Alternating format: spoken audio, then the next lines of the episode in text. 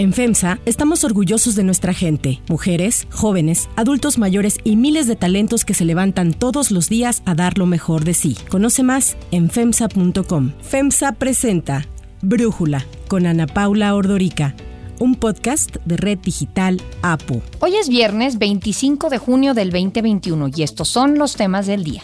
La vicepresidenta de Estados Unidos, Kamala Harris, viaja hoy por primera vez a la frontera con México. Estará en El Paso, Texas.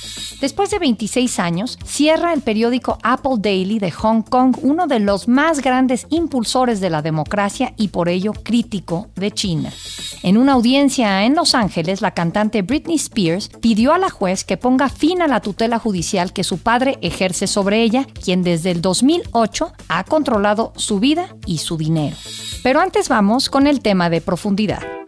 La inflación está repuntando. Según datos del INEGI, en la primera mitad de junio superó las expectativas y el índice nacional de precios al consumidor tuvo un aumento anual del 6% y un crecimiento quincenal del 0.3%, es su mayor incremento para un mismo periodo desde el 2002. Se trata de la tercera vez que la inflación rebasa el 6% en cinco quincenas, además de superar el objetivo de Banco de México de 3% más menos un punto porcentual. Para Brújula, Adrián de la Garza, economista en jefe y director de estudios económicos de Citibanamex, explica este dato de la inflación. Son muchas razones. Yo les resumiría este proceso de reapertura de las economías todas en el mundo que se está dando de forma simultánea luego de la pandemia. Y entonces tienes, después de que muchos países, la economía entera en el mundo estuvo dormida por muchos meses por todo este tema de las restricciones en las operaciones, por ejemplo, de los negocios, de las fábricas. Hubo paros en las fábricas que dejaron de producir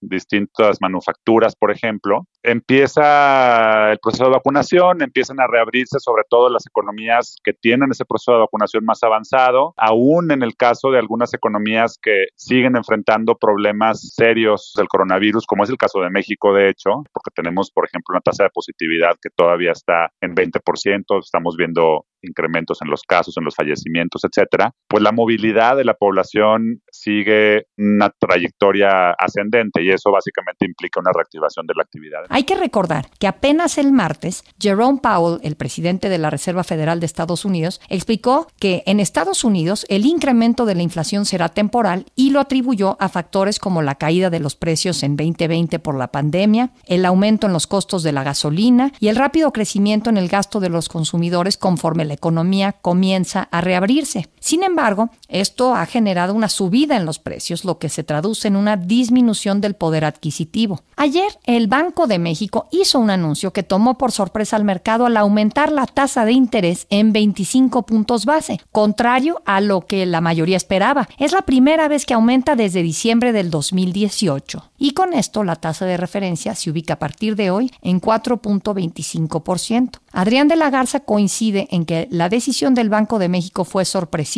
y así lo explica. Tiene que ver con que las comunicaciones más recientes del Banco de México han venido sí enfatizando lo preocupada que está la Junta de Gobierno con los incrementos a los precios, con, la, con las tasas de inflación más elevadas, pero al mismo tiempo señalando, por ejemplo, que son choques transitorios, justamente. En la última minuta incluso hubo por lo menos un miembro de la Junta que hablaba de que luego de la disminución de febrero todavía nos encontrábamos en una pausa monetaria, lo que a muchos hacía pensar que por lo menos este miembro podría pensar que podrían darse en el futuro disminuciones a la tasa de interés adicionales. Además, enfatizaba, por ejemplo, la debilidad extrema de la economía, del mercado laboral, mucha gente que sigue sin empleo o subocupada o fuera del mercado de trabajo a pesar de que quisiera tener un trabajo, pero pues están en casa cuidando niños, cuidando posiblemente gente enferma, etcétera. Se espera que ahora la inflación general coincida con la meta de 3% en el tercer trimestre del 2022. Estas previsiones están sujetas a riesgos al alza como presiones inflacionarias externas, presiones de costos o reasignaciones de gasto, persistencia en la inflación subyacente, depreciación cambiaria y que la sequía presione a los precios de los agropecuarios. A la baja están los riesgos por mayores medidas de distanciamiento social y la apreciación cambiaria.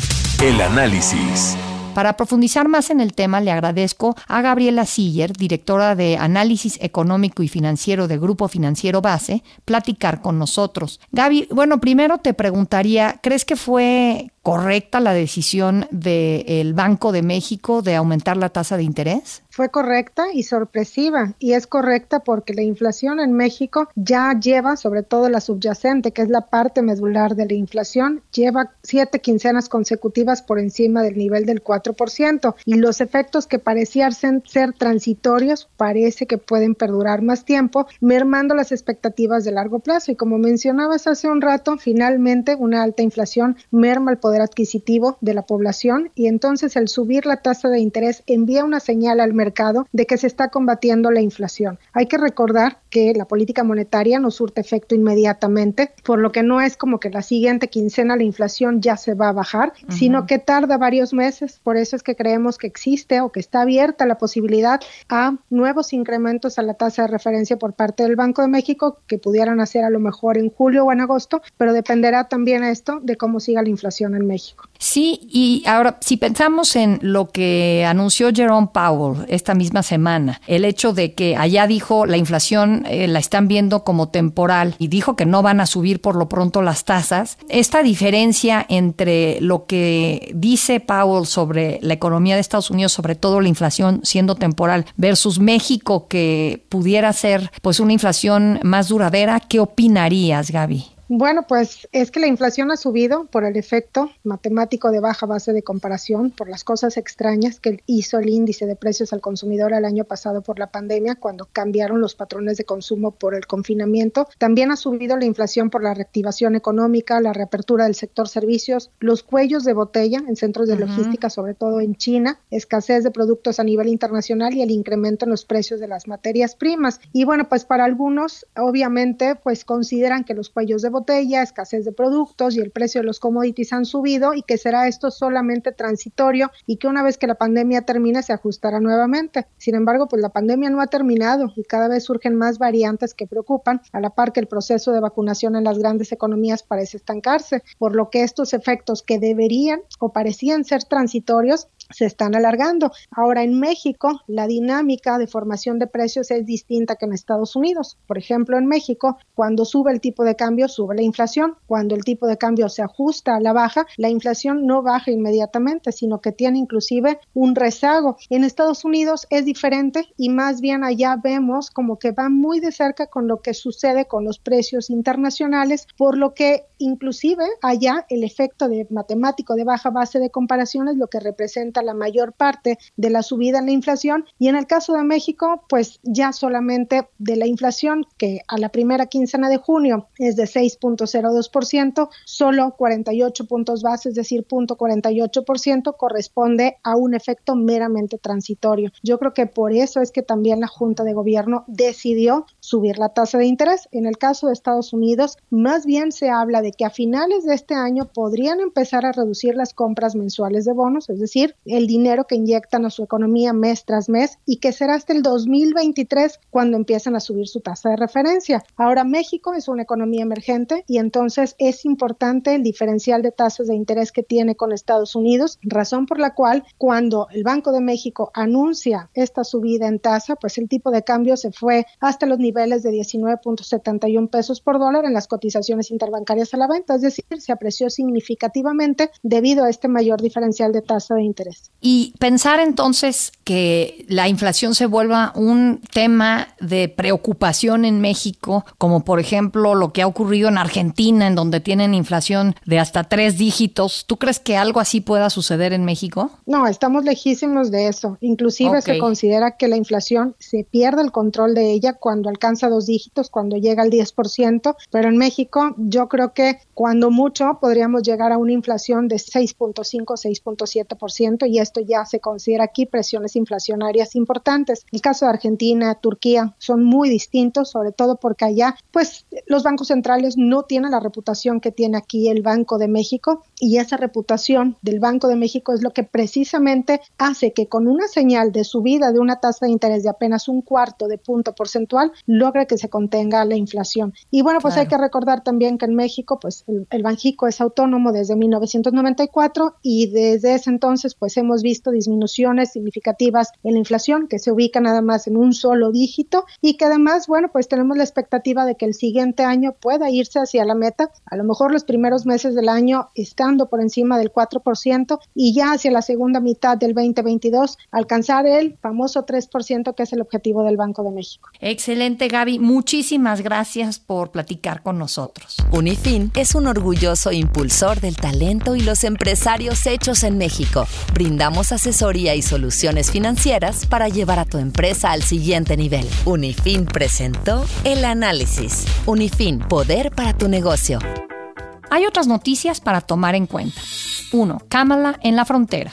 Hoy, la vicepresidenta de Estados Unidos, Kamala Harris, irá a la frontera con México, a El Paso, Texas, junto con el secretario de Seguridad Nacional, Alejandro Mayorkas. Así respondió la vicepresidenta en su primera visita a México a principios de junio, cuando se le preguntó si pensaba visitar la frontera. Yes, I will, and I have before. Listen, anybody, especially if you're from California, you know, I've spent a lot of time on the border, and it, both going there physically and aware of the issues. But the reality of is that we need to prioritize what's happening at the border. Harris encabeza los esfuerzos de la Casa Blanca con el llamado Triángulo del Norte de Centroamérica, que son Guatemala, Honduras y El Salvador, para desacelerar la llegada de migrantes indocumentados a la frontera, que en los primeros meses de la presidencia de Biden ha generado cifras récord. El viaje también ocurre en un momento en que el gobierno de México espera avances para lograr la reapertura de la frontera común, cerrada a viajes no esenciales desde hace más de un año por la pandemia de la COVID-19. Y se da cuando la migración se ha convertido en un tema de golpeteo de los republicanos a los demócratas en general y a la Casa Blanca en particular.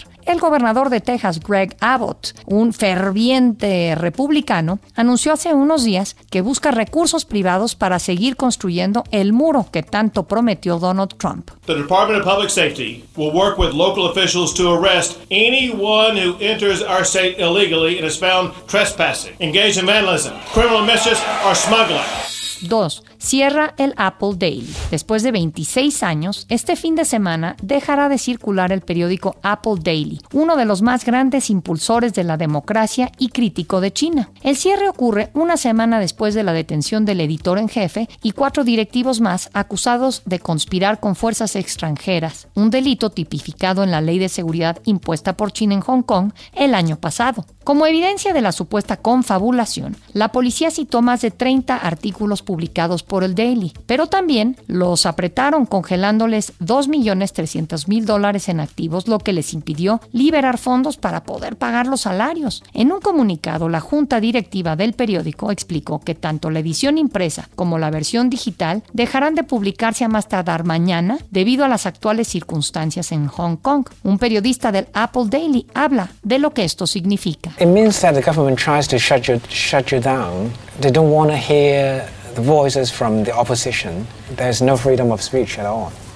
La polémica ley contempla penas de hasta cadena perpetua por supuestos como secesión, subversión, terrorismo o confabulación con fuerzas extranjeras. Sin embargo, ha sido fuertemente criticada por el movimiento prodemocrático de Hong Kong, que considera que la legislación no solo castigará a la disidencia, sino también acabará con la autonomía y libertades de la isla. Las acciones de la policía contra el Apple Daily fueron criticadas por Estados Unidos, la Unión Europea y Gran Bretaña, que aseguró que los chinos están atacando las libertades prometidas a la ex colonia británica cuando pasó a manos de China en 1997. El ataque contra el Apple Daily es otro más de los muchos controles impuestos por China. Ya censuraron películas de Hong Kong que consideran una amenaza para la soberanía de Beijing y los legisladores pro-China prohibieron la exposición en un museo del artista disidente Ai Weiwei.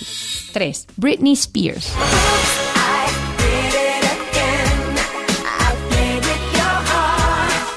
Virtual en Los Ángeles, Britney Spears pidió a la jueza Brenda Penny que pusiera fin a la tutela judicial en poder de su padre Jamie Spears, que desde el 2008 ha controlado su vida y su dinero. En un emotivo y largo discurso que duró más de 20 minutos, Britney aseguró que el tutelaje es abusivo, que quiere su vida de vuelta y que no es feliz.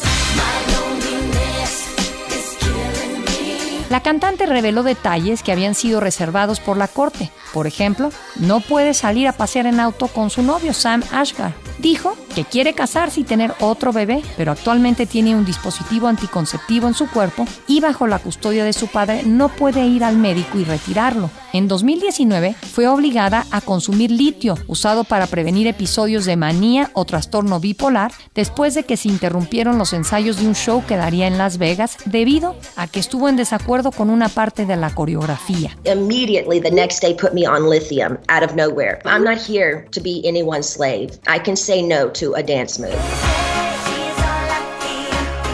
Aseguró que sentía que no había sido escuchada en ninguna de sus apariciones previas en la corte, las cuales han sido reservadas y no son públicas. Sin mayores comentarios, la juez le agradeció por su participación, que calificó como valiente. Para Brújula, Rulo de Convoy Networks destaca la fuerza de las declaraciones de Britney Spears no es feliz y que todas las historias que pone en las redes sociales no corresponden cómo se siente, ¿no? Eh, que son una mentira, que está en shock y dijo que su padre y la gente que maneja su carrera se merecen la cárcel. ¿no? Muy fuertes declaraciones. Obviamente mucha gente del medio artístico está de su lado, desde su exnovio Justin Timberlake hasta Mariah Carey y las Kardashian. Eh, a ver qué decide la justicia. Es muy interesante porque tanto republicanos como demócratas hablaron de, cómo el sistema no ha sido justo con Britney, ¿no? Que es una persona que ha padecido el sistema y seguramente algo cambiará en su situación, a lo mejor no logra dejar la tutela paterna, ¿no? que la tiene aprisionada, pero pues a, lo mejor logra que se relajen algunas de las medidas en su contra.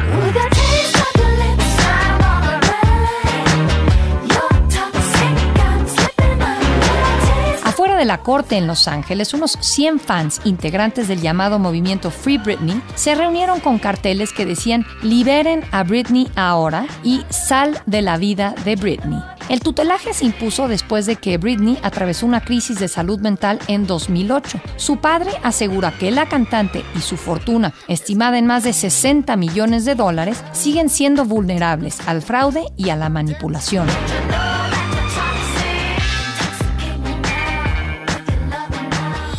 Yo soy Ana Paula Ordorica. Brújula lo produce Batseba Feitelson. En la redacción, Elizabeth Rangel. En la coordinación, Christopher Chimal. Y en la edición, Omar Lozano. Yo los espero el lunes con la información más importante del día. Pasen un muy buen fin de semana. Oxo, Farmacias ISA, Cruz Verde, Oxo Gas, Coca-Cola FEMSA, Invera, Torrey y PTM son algunas de las muchas empresas que crean más de 245 mil empleos tan solo en México y generan valor como parte de FEMSA. FEMSA presentó Brújula con Ana Paula Ordorica, un podcast de Red Digital APO.